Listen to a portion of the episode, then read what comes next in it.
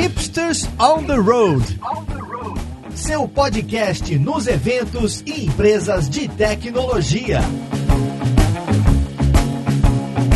Olá, jovem! Eu sou o Gabs Ferreira e esse aqui é o Hipsters on the Road, o podcast onde a gente conversa com empresas sobre cases de tecnologia. E hoje estamos aqui com uma galera de uma empresa que tem um app muito legal chamado Guru. E a gente vai tentar entender o que, que esse app faz, mas eu já adianto que é para investir, comprar ações, vender ações, investir na bolsa. Eu, particularmente, sou um zero à esquerda sobre esse assunto. Eu até eh, tenho dificuldade de falar sobre os termos e vai ser bom para eu aprender sobre isso. E eles também têm uma infraestrutura por trás lá que hoje está suportando uma quantidade enorme de usuários em apenas um ano. E eles têm lá Go e um tal de protocolo, que eu até esqueci o nome aqui agora. Deixa eu pegar aqui. É gRPC. É o protocolo gRPC. É uma alternativa ao REST, aparentemente. E eu quero entender também como é que isso funciona. Vamos lá então pro podcast ver com quem que a gente vai conversar. E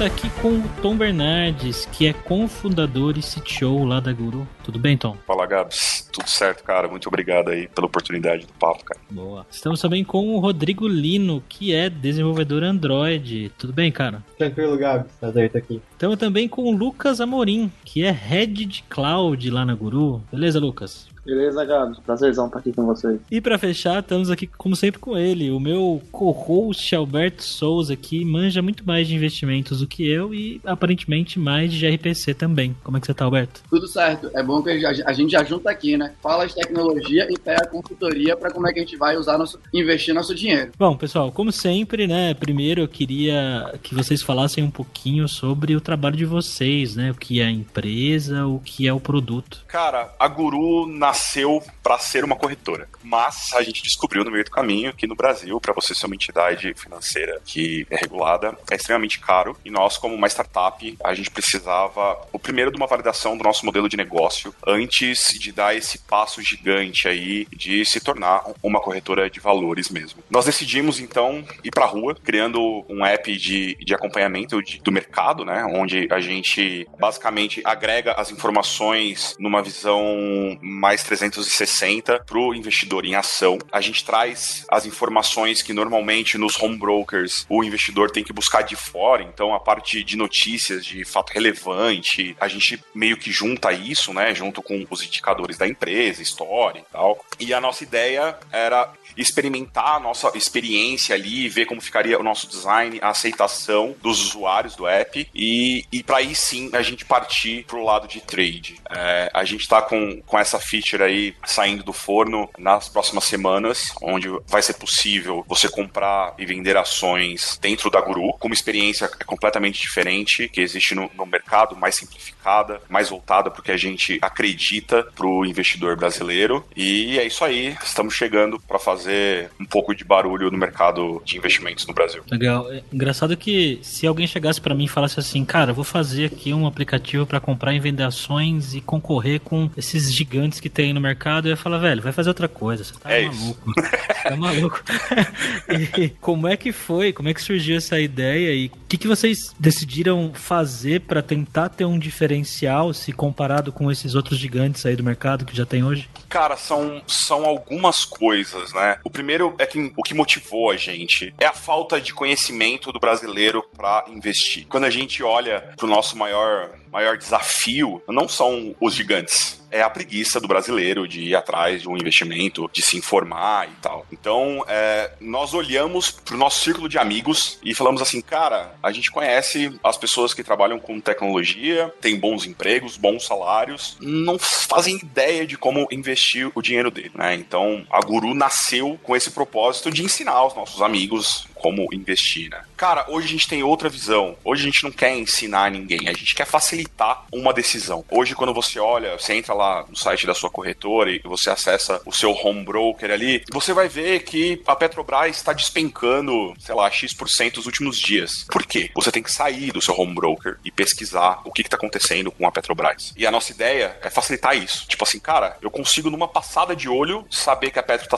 está caindo, eu sei quais são as informações do financeiro financeiro da Petro, se ela tá bem de caixa, se ela não tá e como que fica. Eu consigo saber as notícias sobre a Petrobras, que a troca do presidente ou que ou algo do, do, tipo, eu consigo saber as informações históricas da Petrobras, como que ela tá hoje, se ela tá numa mínima, se ela tá numa máxima. Então, a nossa ideia é trazer hoje o máximo de informações para facilitar o investidor numa decisão. E aí vocês começaram a colocar essa ideia em prática quando? Cara, a gente começou a desenvolver o app efetivamente em, em meados de novembro de 19, meia mas a gente nós tínhamos que ir atrás de muitas outras coisas para colocar esse app no ar, né? Então, a parte de dados de mercado ali, as cotações, a gente precisava de uma licença para distribuir isso, né? E poxa, como a gente vai fazer para conseguir ligar esses pontos para trazer a informação o mais próximo do tempo real na mão do cliente? Hoje, quando a gente fala de uma cotação de um ativo, cara, 15 milissegundos, 10 milissegundos após o ativo ter a mudança de preço na B3 esse valor está na mão do cliente hoje. Então, hum. a gente teve que ir atrás de como a gente colocaria essa infraestrutura de pé, a parte de legal, como nós íamos fazer para distribuir essas informações todas. Isso fez com que a gente tivesse um leve atraso ali no que a gente queria fazer com o app. A nossa ideia era soltar o app em si no primeiro TRI de 2020. A gente foi no desenvolvimento ali de novembro até maio para a gente pôr na rua o nosso MVP. Dia 13 de maio a gente foi para a rua e ao longo desses quase um ano aí a gente veio incrementando com as funcionalidades, né? Uma coisa que é muito legal no nosso dia a dia é que a gente não tem medo de colocar na rua uma feature incompleta. A gente gosta de ter o feedback logo de cara, assim, sabe? Se tá fácil de entender, se tá difícil, se é complexo, se não é. E a melhor forma que a gente tem para isso é dar na mão do usuário. Com emoção, né? Cara, sempre, sempre. Isso é que é o bom. Pô, deixa eu perguntar uma coisa, gente. Então, indo mais agora, né, para o lado mais técnico e tal, também para a gente contar um pouco da, para vocês poderem contar também um pouco da história e dos desafios ali iniciais, né? Que uma coisa, pensando em startup bem nova, né? Então, e uma coisa talvez legal para uns, mas não tão legais para outros, é que no início do mundo startupeiro aí, né, no início da jornada, geralmente é tudo muito, você tem que ir para rua e você tem que se testar, e você tem que achar, né, o product market fit, e você tem que ver se as pessoas gostam do que você produz produziu, o que deu certo, o que não deu. E vocês saíram, né, com essa primeira linha de produção aí, que foi fazer os apps, agregador de notícia, né, trazendo cotação, e ali já teve desafio legal que Tom acabou de contar pra gente. E no final vocês decidiram que iam, pelo que eu entendi, pelo menos do briefing ali, que vocês decidiram sair com aplicativos nativos. Faz sentido? Então vocês saíram nativos, né? Eu vi que tem equipes, que tem pessoas de iOS, né? Pessoas de Android, inclusive Rodrigo tá aqui, é uma das frentes aí, né? Mobile, mobile, sei lá como é que chega. Eu, eu, eu, fico meio confuso em falar o mobile no Brasil, eu quero falar mobile tudo mais. É, mas enfim, ia ser legal acho que vocês contarem pra gente, acho que sempre é um tópico de interesse da galera que nos escuta. Como foi o processo de decisão, ainda mais nesse momento, né, que é tudo tão quente, você tem as antigas web views e aí você tem também, né, as, as tecnologias que de alguma forma abstraem as plataformas alvo aí, né, acho que hoje, é,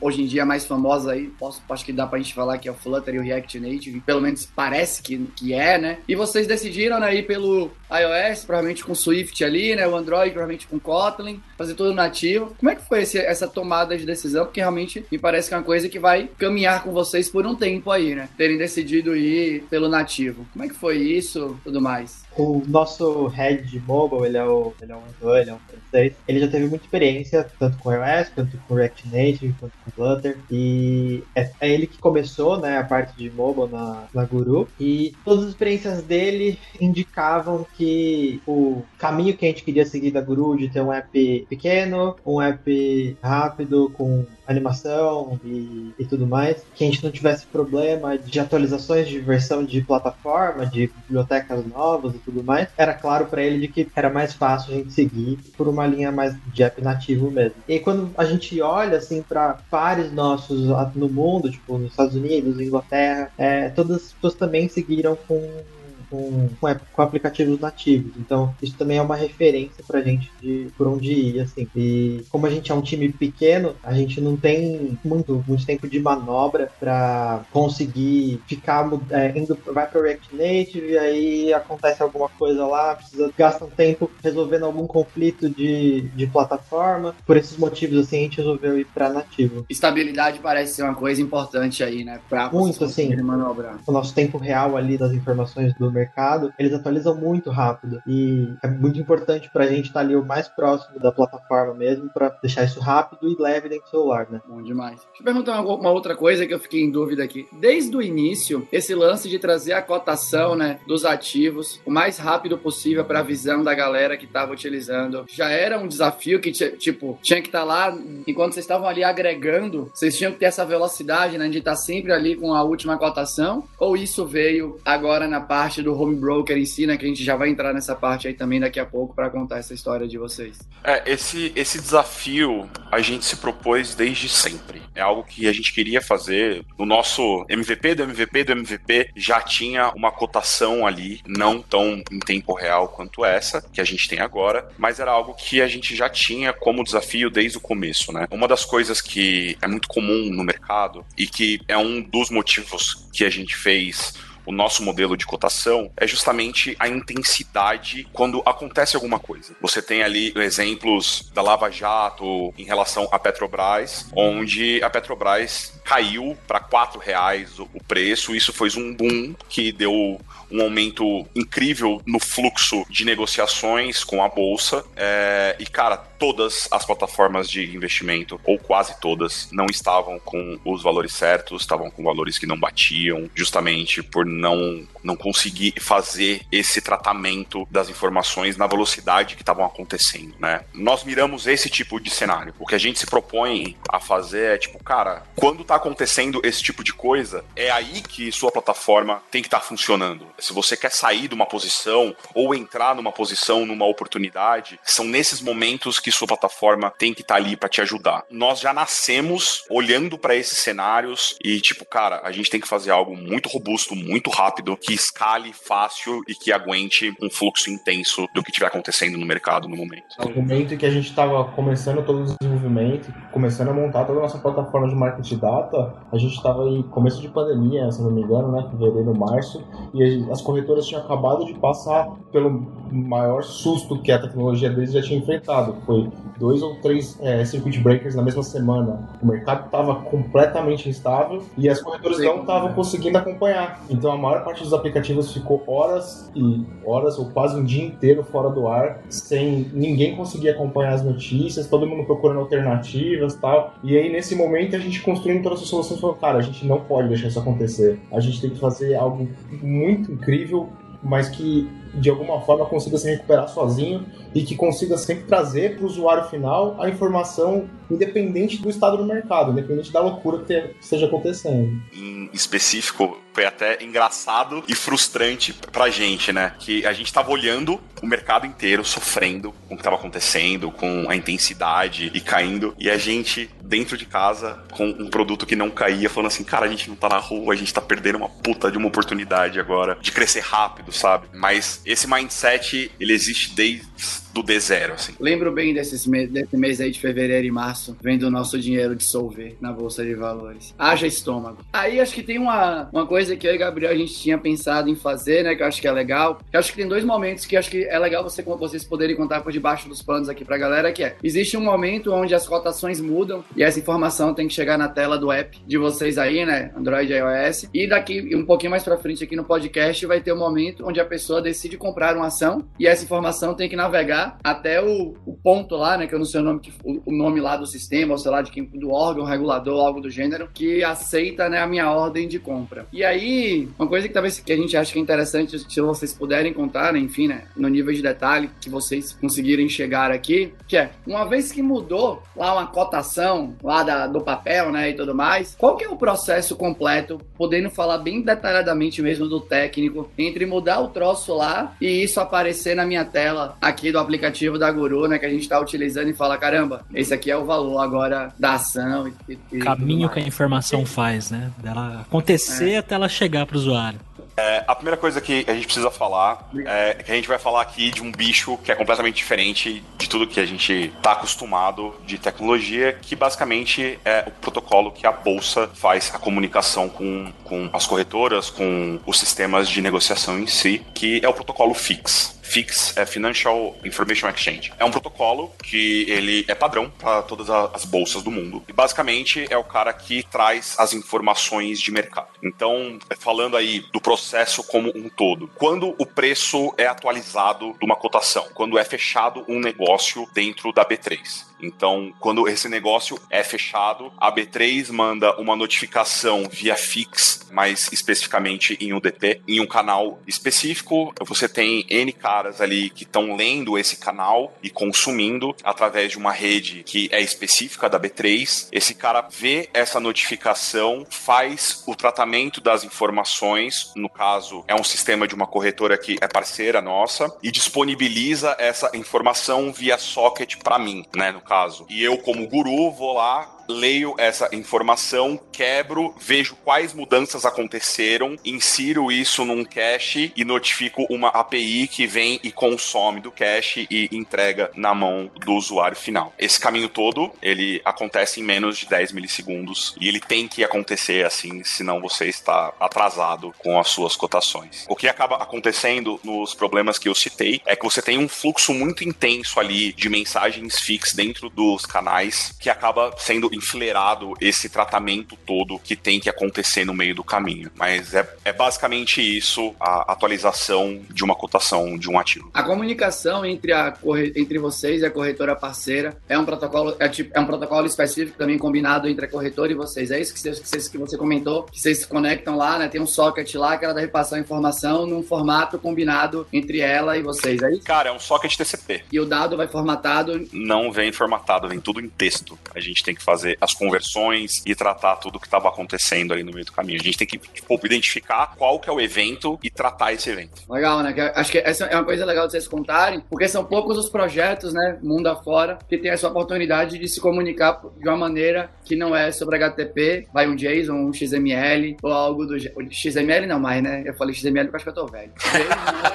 ou algo do gênero e tal. E aí uma outra curiosidade também sobre esse, né, sobre essa parte de vocês ficarem observando os eventos que entram para o canal de vocês, para vocês conseguirem atualizar, né, esquentar, atualizar o cache e avisar que o cache está renovado, fica, tem tipo um, um loopzinho lá, de tempo em tempo, não é um loop, é qualquer momento, né, como é que vocês sabem, né, que, putz, chegou cotação nova? Os canais UDPs da bolsa, eles são basicamente um loop, né, então você tem dois loops ali acontecendo, um que a informação a partir do, do, momento em que você entra, então ela é cíclica ali no meio. Então, se você perde em X tempo, você vai ter a próxima atualização, e outra é só com as atualizações, né? Então, a ideia é que eu entre num canal, monte a minha estrutura inteira e eu comece a consumir o loop de atualizações do que está acontecendo no momento. Se eu perco alguma coisa ali, volto pro outro canal, pego uma nova foto, volto para esse outro canal das atualizações. Esse é mais ou menos o fluxo. Do lado da corretora, nós temos um sistema que olha para isso tudo, para esses dois canais, faz esse sincronismo, e sempre que ele identifica um evento de um ativo, ele pega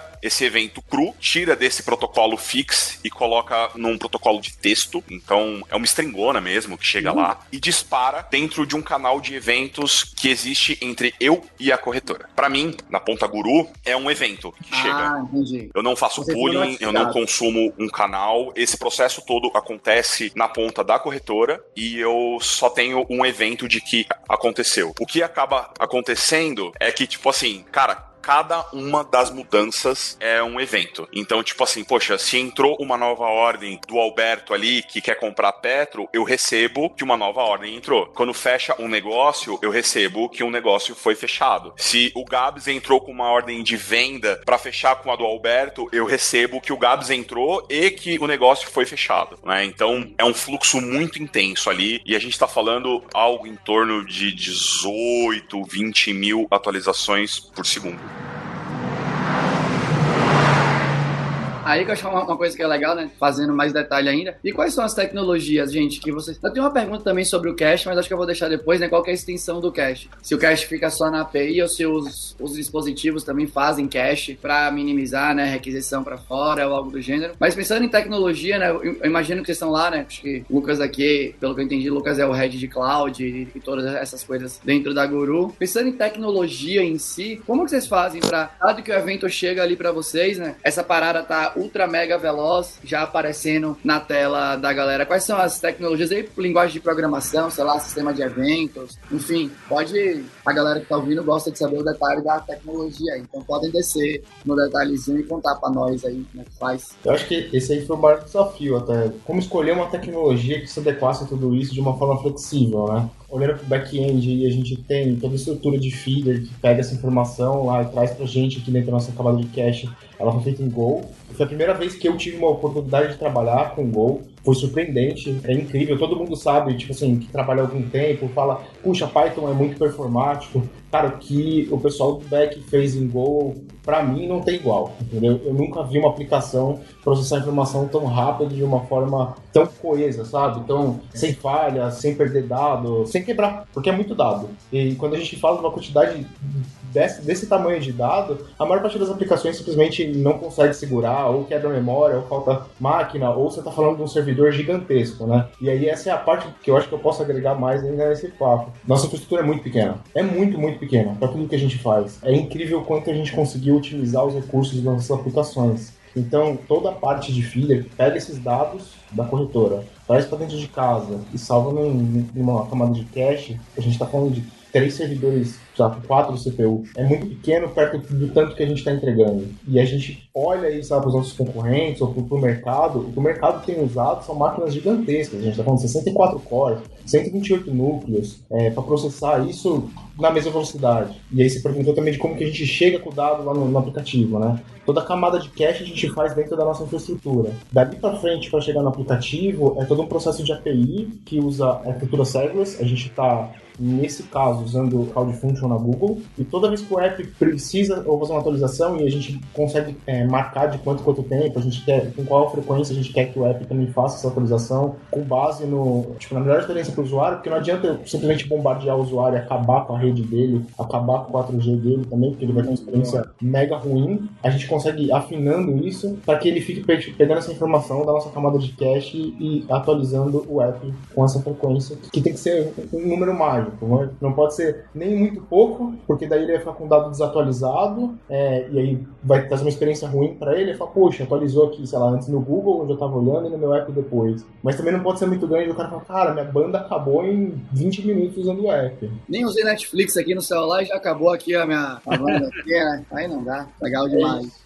Uma das coisas que, que o Lucas falou ali é, do sizing da nossa infraestrutura na parte de market data, realmente são máquinas muito pequenas e cada um dos canais que a gente tem hoje, tipo ah, ações ordinárias, ações preferenciais, FIIs, ETFs e tal, cada um desses caras, eles rodam num pod que eu não sei direito qual é o, que é o tamanho, Lucas, se você puder me ajudar aí, mas é um pod Kubernetes que, cara, é muito pequeno. É, a gente tá falando de um pod que tem entre meia CPU e duas CPU no no, acho que no maior acho que é do Futuros, que é um, um, um, fluxo de atualização maior, a frequência é maior. É, Gabriel, já chegou o Kubernetes aqui para conversa. Olha que Kubernetes nem é mais tão novo, mas a gente é tão velho que Kubernetes é tipo novidade para é. gente.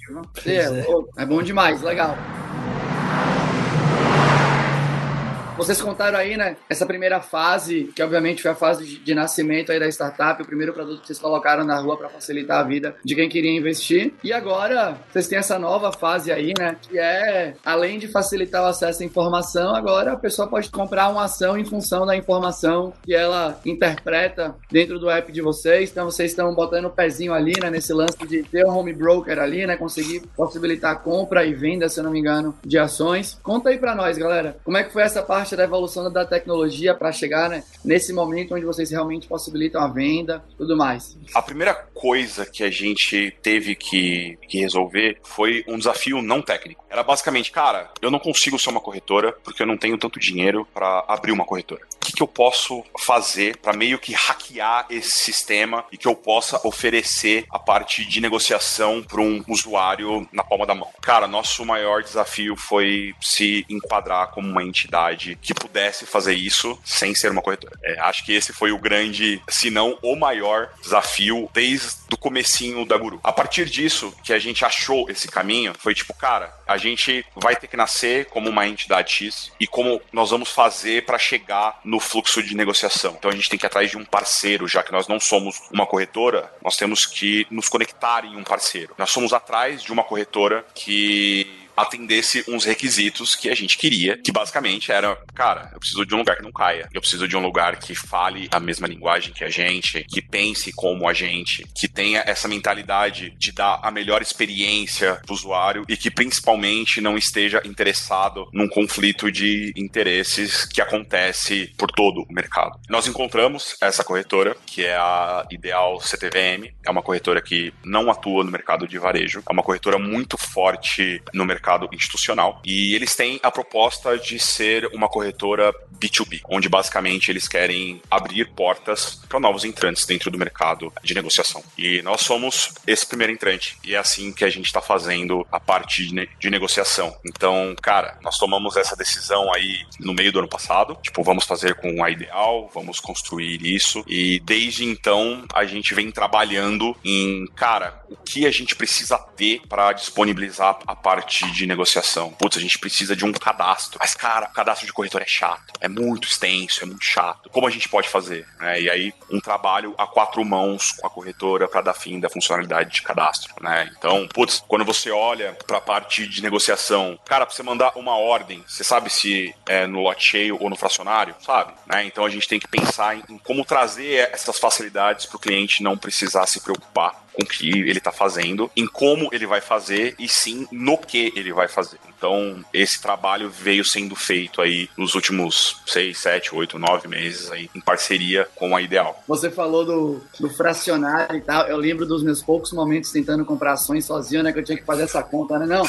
tem que comprar, achei, tem que ser fracionário. Se for fracionário, demora mais de vender. Eu falei, ah, quer saber de um, não, não vou manjar essa parada não, desencanta. Mas uma coisa, eu nunca esqueço disso, né? Em um dos projetos ali, né? Que eu participei muito tempo atrás, muito mesmo. Vocês, a gente ainda implementava os e-commerces na mão, né? Que não, tudo mais. Uma vez o cliente falou assim pra mim, era um freela, se eu não me engano. Olha, você vai fazer aí, se a gente se der um pau no sistema e eu deixar de vender, eu não vou te pagar, viu? Eu falei, então contrate outro, meu filho. Porque se tem uma coisa que é mais certa do que funcionar, é que vai dar erro. Então, eu não consigo dar essa garantia para você aí, não. E aí vocês estão falando, né, de ação, e ação não tem rollback. Se eu pedir para comprar uma ação e por algum motivo motivo, der uma ziquezira aí no sistema e, a minha, e o meu pedido de ordem não chegar lá do outro lado, não tem como fazer, né? Pelo menos pelo que eu entendo até agora, não tem como eu fazer, né? Eu perdi o momento de entrar naquele exato momento que eu queria para comprar a parada. E sem contar, né, que tudo isso que é do mundo financeiro envolve ter muito requisito de segurança, tudo mais. Eu acho que seria legal se vocês pudessem contar pra gente, né, de quais foram os freios aí, né, as camadas de proteção, as decisões de design, enfim, né, tudo que vocês fizeram fizeram para realmente maximizar ali a,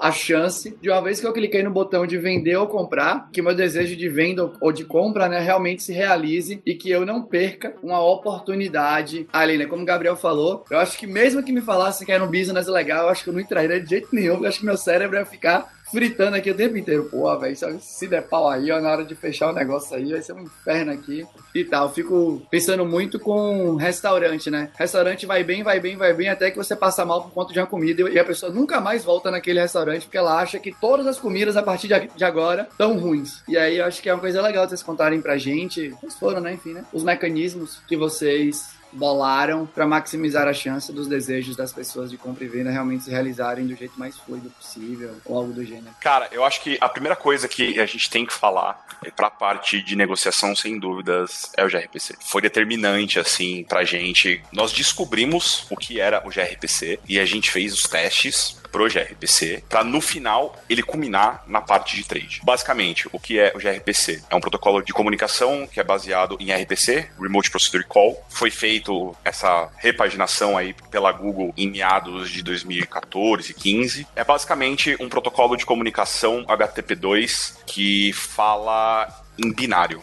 Então, aí você já tira do meio do caminho o tamanho do seu pacote, né? Então, nos testes que a gente fez, se você comparar um, um JSON simples e um gRPC simples, o gRPC tende a ser algo em torno de 60, 70 ou 70% menor que o JSON. Ele é seguro, um, por ser em HTTP2 com HTTPS, ele não roda em browser, é exclusivamente mobile. Ele é binário, a única forma de você abrir esse binário é se você ter o protocolo que é um contrato entre as duas partes que estão se conversando na mão. E além de tudo, é extremamente rápido. É algo em torno assim de 40 a 50% mais rápido que o REST. Então, falou, cara, a gente tem que ficar craque nisso, que esse aqui vai ser o nosso caminho para a parte de negociação. Né? Então, te respondendo a pergunta 1, nosso principal mecanismo é o gRPC, não só na comunicação do cliente final com o usuário na mão com a infraestrutura da Guru, mas também na comunicação da infraestrutura da Guru com a corretora parceira. Então, nós temos duas linhas aí de gRPC e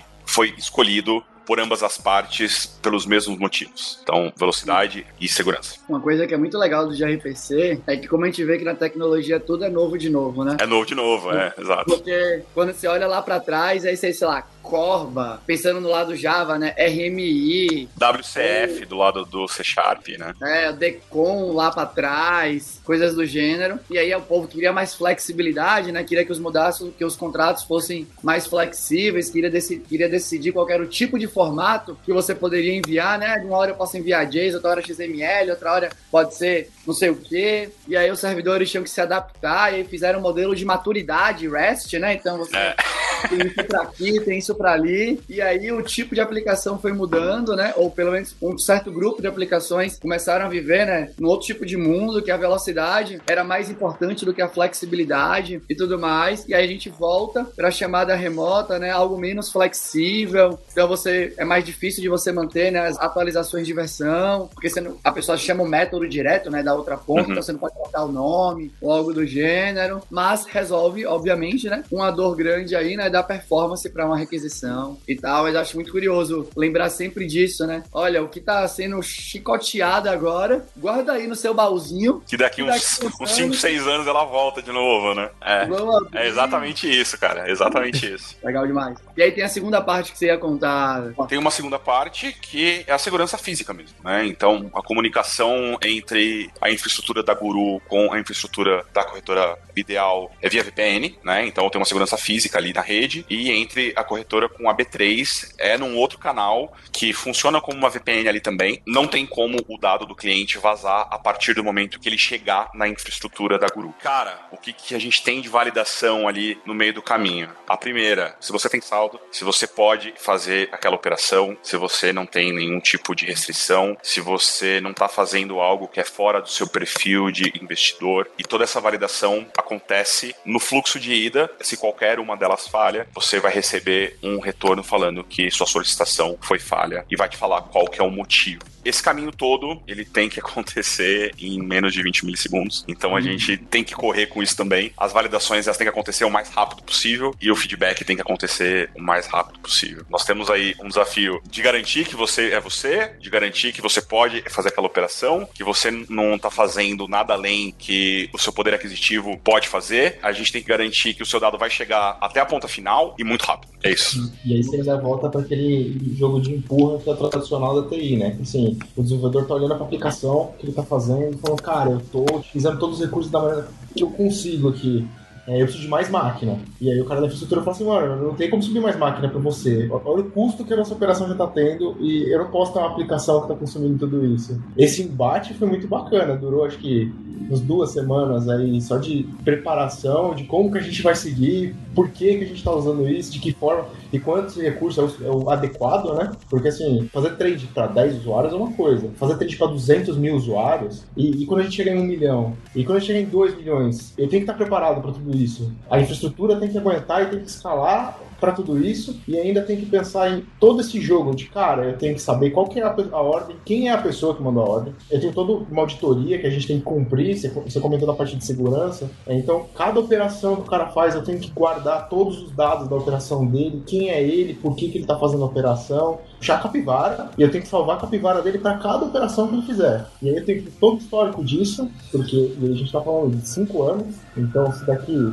quatro anos. Alguém quiser fazer uma auditoria na Guru e garantir que uma ordem que ele mandou há quatro anos atrás que foi ele mesmo que mandou, que não foi um, um robô, que ninguém estava invadindo a conta dele. Eu tenho que ter esses dados salvos. Foi uma troca muito bacana. A gente aprendeu muito empatia do meu lado de operação, de entender como é que como que já estava otimizada a aplicação, de que forma que eu tinha que prover uma infraestrutura que se adequasse ao que a aplicação estava fazendo, e também acho que do lado do desenvolvimento, né, de entender, cara, não adianta só eu codar a aplicação, eu tenho que codar a aplicação de um jeito que ela atenda dentro, dada a infraestrutura que ela vai trabalhar. Eu acho muito legal essa última parte, né? Eu tenho que codar a aplicação dada a infraestrutura que ela vai trabalhar, porque é literalmente você ser ops o, o dev ter um pouco mais de ops ali nele, né? Saber que, putz, se a gente estivesse rodando com dinheiro infinito, escreve aí o código que você quiser, que eu escalo aqui verticalmente a máquina aqui, ó, e roda tá tudo de boa, meu filho. Vai como você achar que funciona aí, ou algo do gênero. Que é uma coisa que a galera do mundo mobile já é meio que natural, né? Porque todo mundo sabe que o celular você não tem controle, né?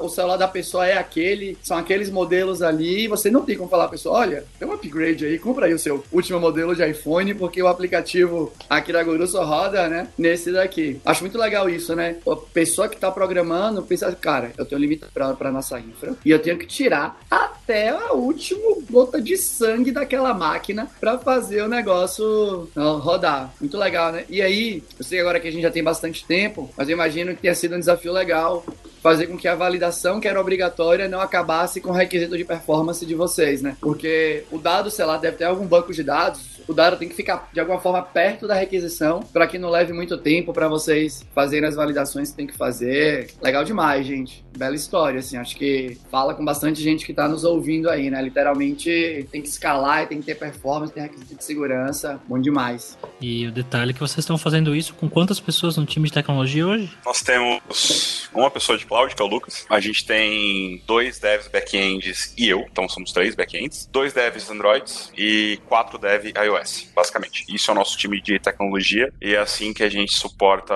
os 250 mil usuários. E vocês estão contratando mais gente nesse momento? Cara, a gente está contratando, a gente está contratando Dev Android, Dev Backend e Cloud. Então, nós já anunciamos as vagas no nosso LinkedIn, no nosso Instagram. É só acessar lá guru.com.você e o Instagram, arroba guru com você. Tem as vagas ali onde você pode se candidatar. Não estamos interessados em saber o perfil, a gente está afim de pessoas que queiram fazer parte disso, queiram fazer acontecer, independentemente se é estagiário, júnior, pleno, sênior, arquiteto, especialista. Cara, nós estamos muito mais afim de pessoas com tesão em cima do desafio do que um cara que chega com puta de um currículo que aqui a gente vai ter que, que, se virar de qualquer jeito, não importa se o cara tem história ou não, a gente vai ter que fazer. A gente pode deixar os links, Gabriel, aqui no podcast? Pode. Né? Claro, a gente sempre deixa os links para as vagas aqui na descrição do podcast. Se você quiser trabalhar com essa galera foda aí, enfrentar desafios extremamente difíceis e aprender a investir o seu dinheiro, Acho que a Guru talvez seja o seu lugar. E bom, pessoal, esse foi mais um Hipsters on the Road. Se você tem um case legal aí na sua empresa, onde você trabalha e quer contar a sua história aqui, entre em contato comigo, com o Alberto aí nas redes sociais e a gente conversa para marcar esse episódio. Até a próxima. Tchau, tchau.